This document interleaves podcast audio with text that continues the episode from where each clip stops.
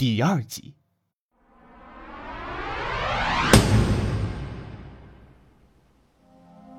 拉面馆里，连老板都跑出去看热闹了，一时间就只剩下了我和林两个人。让我想想，这么说来，我们还需要解决什么问题才能进入到下一步？也就是说，这个日子里有什么地方错了，才会导致你轮回？那么问题来了，到底是哪里错了呢？我用询问的眼神看着林，林则一只手撑着头，笑眯眯地看着我，而我看着林的眼睛，原本十分清醒的我。竟然一时有点入迷了。好看吗？好看。我鬼使神差的回了一句。那好，如果我们能顺利到明天的话，我会给你奖励哦。林冲我眨了眨眼睛，我一下子清醒过来，用手刮了下林的鼻子。不要说奖品是你哦。林也不说话，只是笑得更高兴了。我回过神来，继续思考问题，一边思考一边自言自语道。你所经历的这个日子，一定有什么东西成了束缚，牵引着你不断回到开始的那天。我边说着，边拿起桌上一根筷子，然后从衣服兜里掏出了我的耳机。不过看着那缠绕在一起的耳机，我顿时感觉生活是多么的无望。林在边上看到我吃瘪，笑盈盈的把耳机拿了过去，随便扯了几下，然后一抖，耳机线居然就打开了。随后林又把耳机塞到了我的手上。我不禁愣了一下，看了看林。你这波操作做了多少次了？自从提醒你喝酒之后，差不多做过十多次了吧？你继续。林的眼睛里透露着一丝不怀好意的皎洁。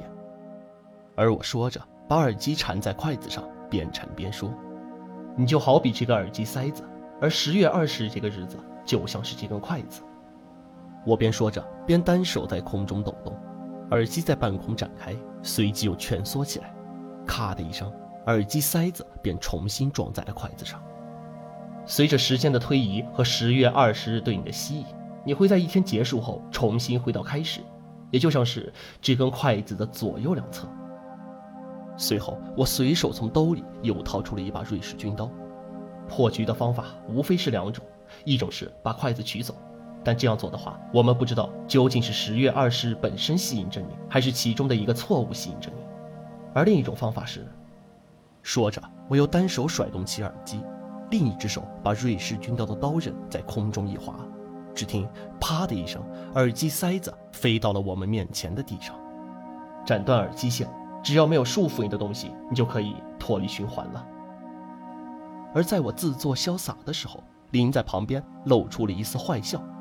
我觉得你说的很有道理，但是我想提醒你一下，你的耳机是花了四百九十九买的。我操！我他妈干了什么？嗯，准确的说是想炫耀自己，在美女面前把持不住，故作炫耀，像一个开屏的孔雀一样。真是可怜的大男子主义呢。林犀利的吐槽着，而我一时语塞，在面对一个有可能比自己还了解自己的妹子面前，想反击都是很无力的。我一时间竟是一句话都说不出来，只能故作淡定的把耳机塞子捡起来，然后连同着耳机线一起放到了衣服兜里，再然后便是尴尬的沉默。良久后，我刚想开口活跃一下气氛，但还没开口，林先说话了：“没错，我看到的确实是屁股，不是你展现的不够帅气，而是毕竟看了这么多次，早就知道该绕到后面看一看了。”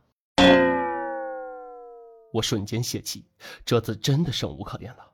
而一旁的林看着沮丧的我，却笑得更厉害了。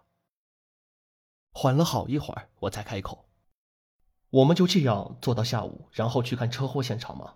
难道不用提前去阻止一下吗？就算是顺理成章，也没有这么顺理成章的吧？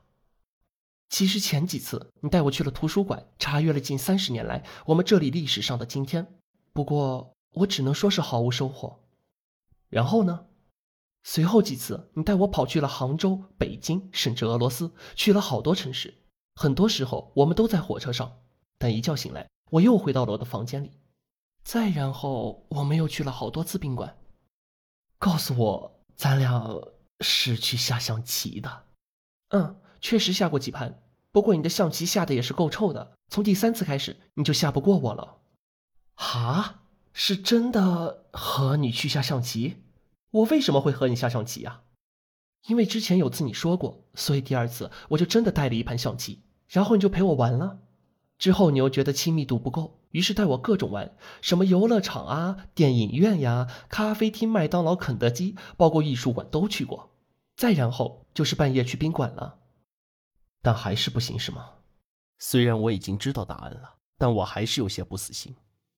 是的，然后我们有次开车在城市里逛了一整天，因为你怀疑是不是在正常的时间流动里，我经历了一些事情，导致被时间锁住。然后我们又开车逛了十多天，一边听着交通广播，一边在城市里四处乱逛。不过最终也放弃了，只是更加确定那三件事情可能会有影响。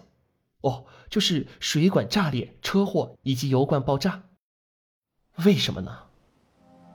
林非常熟练的打开桌上的一瓶可乐，喝了一口，解释道：“因为其他的事会随着我们开车巡游而发生变化，但这三件事，只要我们不刻意阻止，就一定会发生的。比如小刮小蹭事件，有好几次我们都是刚好避过了。但这三件事情，只要我们没去阻止那几辆车，或者不去制止那个抽烟的家伙，就一直会发生的。所以这三件事情很有可能就是这根筷子。”说着，我特意晃动了一下手里的筷子。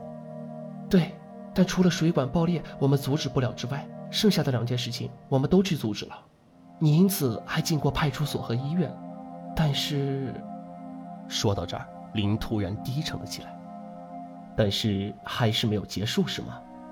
嗯，是这样的。林的声音很小，给人一种很疲惫的感觉。没事的，我会一直在这里。直到你出去为止。我一时不知该怎么安慰她。这个女孩子突然给人感觉像是一只被遗弃的小猫一样。我缓缓地抱住了她，轻轻地在她耳边这么说着，而林的声音从我怀里传出，小到仿佛听不见一般。不，不是我，是我们。